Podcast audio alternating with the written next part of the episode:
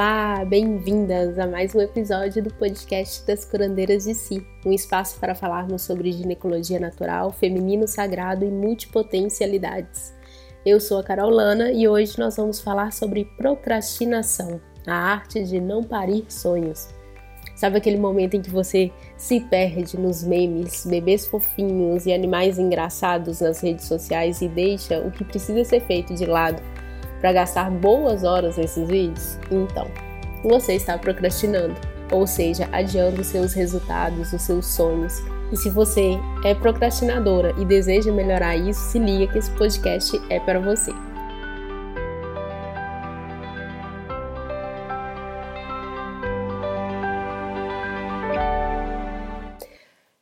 Bom, Vamos iniciar como? Com o significado de procrastinação. Como você já sabe, eu sou a louca dos significados, né? Então, procrastinar é transferir para outro dia ou deixar para depois, adiar, delongar, postergar, protrair. Na realidade, procrastinar é quando você deixa de fazer algo que precisa ser feito agora para fazer algo que não tem nada a ver ou alguma coisa que não tem serventia nenhuma no momento. Então você substitui uma tarefa que é uma tarefa importante, uma decisão, algo que é importante, para fazer uma outra coisa que não tem utilidade naquele momento, que não é para ser feita naquele momento. E com essa ascensão das redes sociais, procrastinar acabou se tornando um hábito muito comum. E você sabia que existem tipos de procrastinação? Tem uma coisa por trás de cada procrastinação. Existe uma crença, existe um, um, hábito, existe algo por trás de cada procrastinação. E procrastinar é a arte de não parir sonhos, porque toda vez que você deixa de fazer o que você precisa ser feito e se distrai com outra coisa, é um sonho que você não coloca no mundo. E fortalece a sensação de frustração, de não estar tá fazendo nada, de não ser boa o suficiente, e assim vai. E ela também estimula aquela coisa de iniciei e não finalizo. É o obstáculo entre o propósito e a ação. E é muito importante a gente ficar atenta a, esse, a essa procrastinação, porque acho que todo mundo procrastina de alguma forma, ou pelo menos a grande maioria, e isso se torna, acaba se tornando uma fuga, se isso é muito fortalecido em nós. Então vamos ver os tipos de procrastinação. E presta bem atenção para você identificar qual ou quais tipos que são os seus tipos. Primeiro a gente tem a procrastinadora perfeccionista, que é aquela pessoa perfeccionista ao máximo pelo medo de ser julgada ou constrangida. É tão minuciosa com cada detalhe, com cada coisinha pequena, que ela fica tanto tempo ali, tanto tempo olhando isso, que não coloca no mundo, não faz, nunca tá bom o suficiente. E ela faz isso para quê? Para evitar erros. Então elas acabam cometendo em excesso, criando mais medo ainda do julgamento alheio. E acaba não fazendo para não passar vergonha, porque tem medo de ser julgada pelo outro. E acaba que elas atraem isso, né? Pelo próprio medo, né? Então, adia, adia, adia, adia tanto e nunca faz. Então, a fuga da procrastinação né, da pessoa perfeccionista é exatamente isso, ela se perde nos detalhes, então passa muito tempo nesses detalhes, olhando pequenininhas coisas, né, isso aqui, essa vírgula aqui, esse ponto aqui, e que são coisas que se você olhar o todo, naquele momento não vai fazer tanta diferença. E isso impede que ela coloque no mundo, então ela fica só adiando. E aí entra a fuga, a procrastinação como fuga. Vai fazer outra coisa, fica olhando muito os detalhezinhos e esquece de olhar para o todo, é, se distrai. Tudo isso como uma forma de se sabotar e não colocar isso no mundo. Inclusive a própria procrastinação ela é uma, uma, uma autossabotagem gigante, né? E aí a gente tem a procrastinadora impostora, que é aquela pessoa que, por medo de ser taxada de incompetente, ou de burra, ou enfim, alguma coisa que seja é, depreciativa, ela vai monopolizar um excesso de trabalho que faz o que? Reafirma a sua responsabilidade. E aí esse atributo fica vinculado à sua imagem. Só que nessa atitude ela pode acabar em vulnerabilidade apreendida, um sentimento ligado aos estados depressivos. Então ela acaba pegando um excesso de trabalho, né, monopolizando esse trabalho, não é nem um excesso, mas monopolizando tudo a ela, para que toda a responsabilidade fique em cima dela e isso fica associado à sua imagem. Então aquela pessoa é aquela pessoa que é, que faz tudo, que nunca diz não, é aquela pessoa que ela é, dá conta né, de tudo, entre aspas, porque ninguém nunca dá conta de tudo. Então, se você é uma procrastinadora impostora em alguma área e você monopoliza tudo aquilo para você e, e quer todas aquelas coisas atreladas à sua imagem, isso quer dizer que em outras áreas da sua vida, com certeza, tem muitas coisas que não estão sendo feitas, que você está deixando de fazer para fazer essa monopolização que não é necessária, que pode ser evitada, que não precisa ser assim.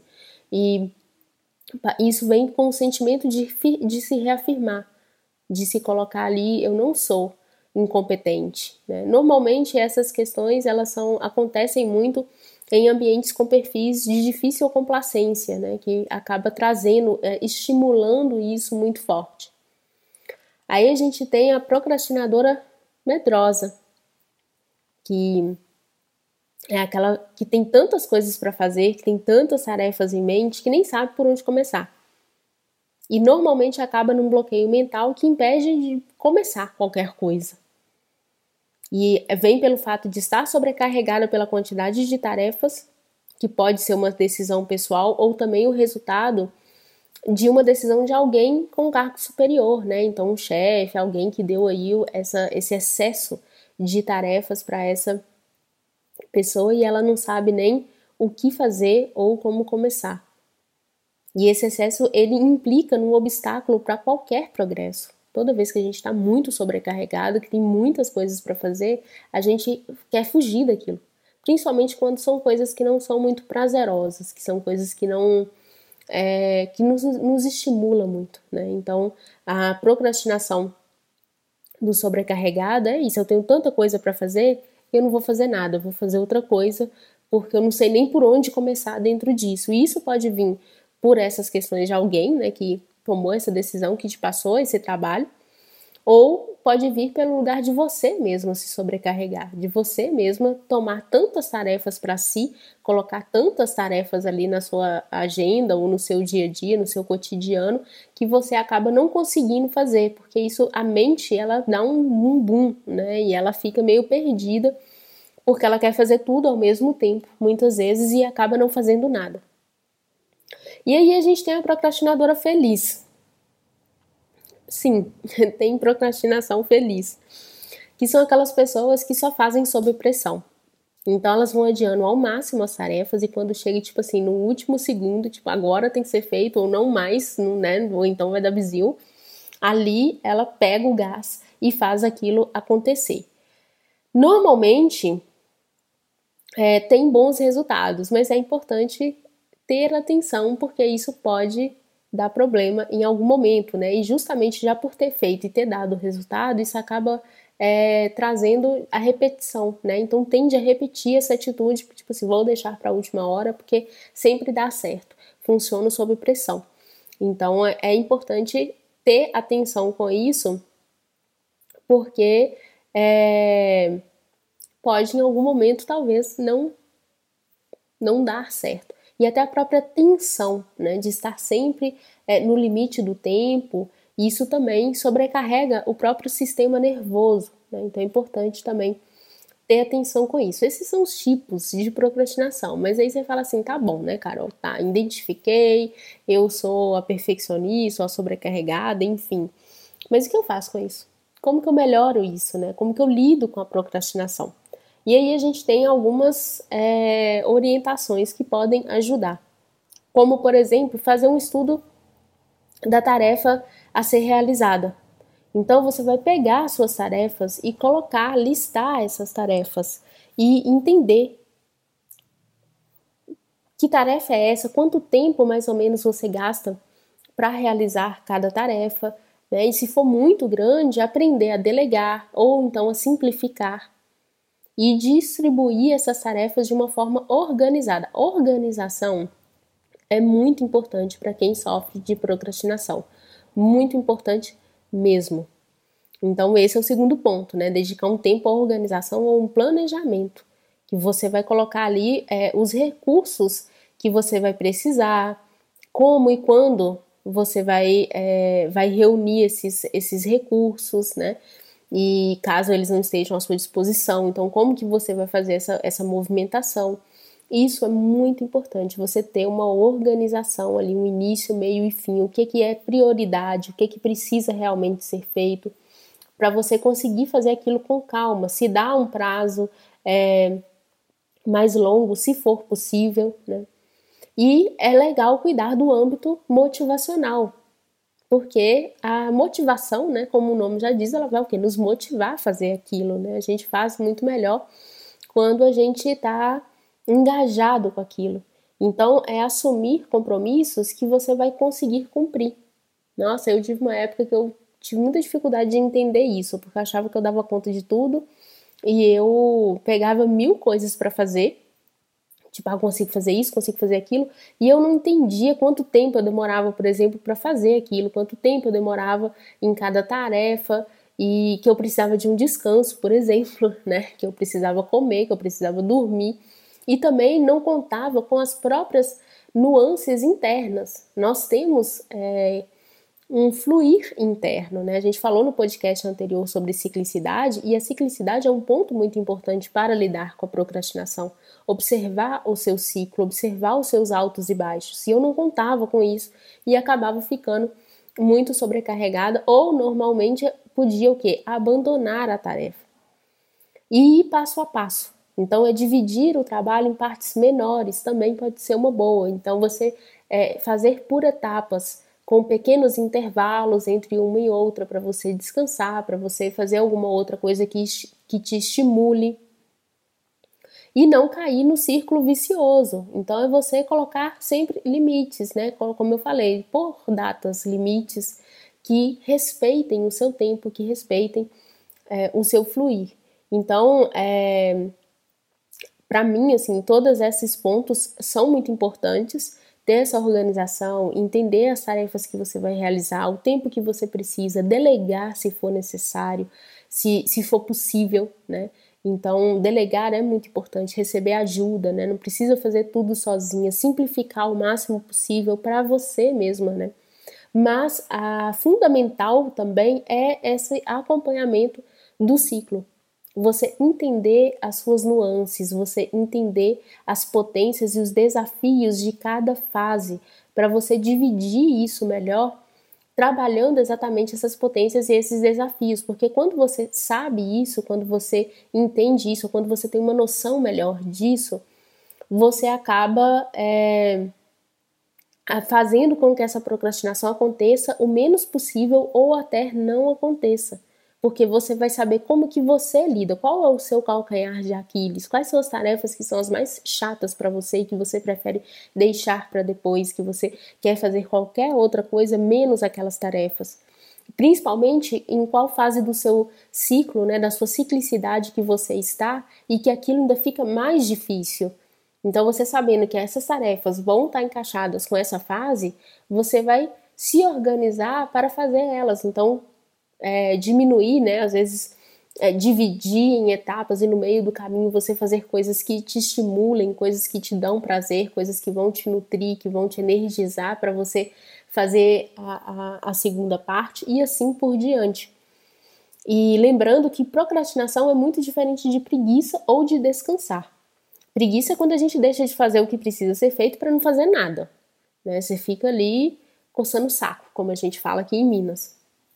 E descanso é se permitir um momento de repor as energias, de abstrair as ideias, de se nutrir daquilo que faz o seu coração vibrar, desacelerar o seu ritmo e inclusive na produtividade cíclica, que é essa produtividade que casa, né, ela encaixa com o ciclo é, dessa observação, o descanso é um dos pilares fundamentais. Então, procrastinar é adiar os seus resultados, o seu propósito, normalmente por medos, né, que são os medos que a gente falou nos tipos de procrastinação anteriormente.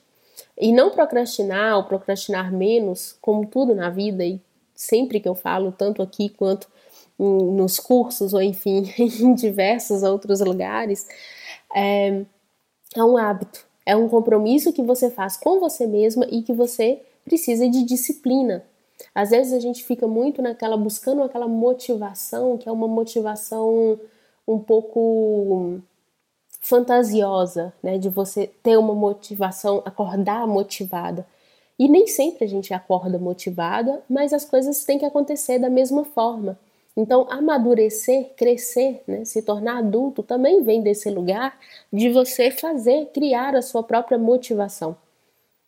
É, eu tive um. Tá bem recente isso, tá bem fresco, né?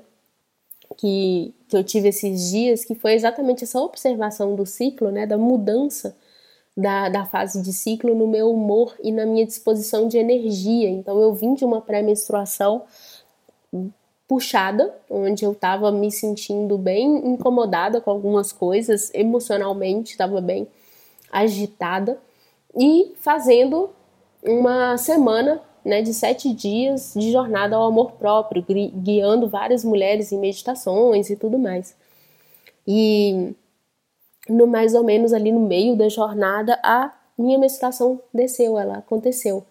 E foi tão nítido o humor. Eu acordei de uma forma, acordei numa energia mais densa, numa energia mais é, é, difícil de lidar. E no meio da tarde, quando aconteceu, a, foi como se tirou a pressão. E aí eu já entrei à noite com uma energia bem diferente. Então, o próprio observar, né, me guiou dentro disso, de como conduzir aquilo já numa nova energia, já com uma outra disposição mas sem sair também do foco que era a jornada, porque a, a, a minha pressão que saiu foi tão grande que eu já entrei com uma energia tão diferente na jornada que prestes a mudar o próprio rumo dela, né? mudar o assunto, mudar tudo. E tinha um, uma linha a ser seguida. E depois disso ainda veio né, a arrumadeira que sempre aparece no meu. que, que vira e mexe aparece, não sempre, mas. E eu quis, com tantas coisas para fazer, uma, uma lista de tarefas gigante, porque conduzindo a semana, enfim, fazendo mil coisas que precisavam ser feitas de trabalho, eu me vi olhando para todas as minhas ervas e pensando, quero organizá-las, quero, quero colocar em potinhos de vidro e tudo mais. E aí eu olhei então para aquilo que eu, tudo aquilo que eu tinha que fazer e parei e falei, eu posso me dar agora um tempo para cuidar dessas ervas? porque o meu corpo pedia isso, aquilo ia me, me trazer motivação para fazer tudo aquilo que eu queria fazer, que eu precisava fazer na realidade. E assim foi, né? Tirei um tempo para cuidar delas e no dia seguinte já tinha ali toda aquela lista de tarefas me esperando. Eu organizei por prioridades e fui eliminando cada uma no meu tempo, fazendo intervalos e pausas para eu respirar, para eu poder conseguir seguir adiante. Então é importante a gente ter essa observação, né? O ciclo ele comunica com a gente o tempo inteiro, mesmo quem não menstrua, quem não tem útero, quem está na menopausa, né? O ciclo ele comunica com a gente o tempo inteiro. Existe uma ciclicidade, como eu falei no podcast anterior, que ela está aí viva e ela é uma ótima forma, uma ótima ferramenta para a gente aprender a lidar. Então, como eu sei que eu tenho tendência a procrastinar, eu tiro esses momentos para eu fazer qualquer outra coisa, para eu realmente procrastinar, mas é um tempo que ele tem um início e um fim. Eu não fico ali eternamente, porque é muito fácil a gente entrar numa rede social, enfim, se distrair com qualquer outra coisa e ali se passar horas e a gente não perceber. Mas é porque a gente não está observando. Então, observar é importante. Eu me dei aquele tempo que ele, eu fui, eu precisava arrumar aquelas ervas naquele momento? Não. Eu precisava fazer outras coisas, mas eu me dei ali um período X para eu poder é, procrastinar dentro daquilo. E depois eu fui voltei para aquilo que eu precisava fazer e me coloquei ali a serviço daquilo, né? Então assumir essa responsabilidade é também muito desse lugar de assumir a responsabilidade pelas suas decisões. Toda vez que você se que você se deixa procrastinar de forma inconsciente, sem se observar, né? Aquilo acontece e você não toma as rédeas daquilo, é você colocar isso é como se você estivesse deixando a sua responsabilidade no away, né? No, no fora, assim, né? Em qualquer outra coisa. Então, não procrastinar é também uma decisão, é um, um movimento de autocontrole, né? um movimento de você é, assumir as rédeas e falar: bom, eu aqui organizo isso, não é a minha mente que faz o que ela quer quando ela quer, mas eu aqui comando isso daqui, né? Então você também escolher e se permitir. Procrastinar não é ruim, não é uma coisa que você é, vai abominar e que isso vai se extinguir da sua vida, mas se permitir procrastinar quando for a hora. Quando não for a hora, não é a hora, né? E criar suas próprias motivações dentro disso e entender que algumas vezes é sem motivação mesmo que a gente faz, e talvez a própria motivação de terminar aquilo, né, pode ser um impulso aí para a gente fazer. Então, não seja rígida com você mesma, né? Vá observando as suas potências, os seus desafios é, nesse momento, no seu ciclo, né? Crie esses intervalos que te proporcionam prazer, que eleva a sua energia para ficar mais fácil. Para quem está ouvindo esse podcast no dia 18 de janeiro de 2021, que é quando ele foi ao ar, e quer se aprofundar nesses conhecimentos do ciclo associados à produtividade, fica ligada nas nossas redes sociais que a gente vai abrir as inscrições do Lunáticas, Desperte a sua potência cíclica, que é um curso totalmente voltado para isso. Por enquanto é isso, fique ligada no próximo episódio, sempre às segundas-feiras. E para mais conteúdos, visite o nosso site www.curandeirasdesi.com.br e a nossa página Curandeiras de Si no Instagram, Facebook e no YouTube. Até a próxima, beijinhos!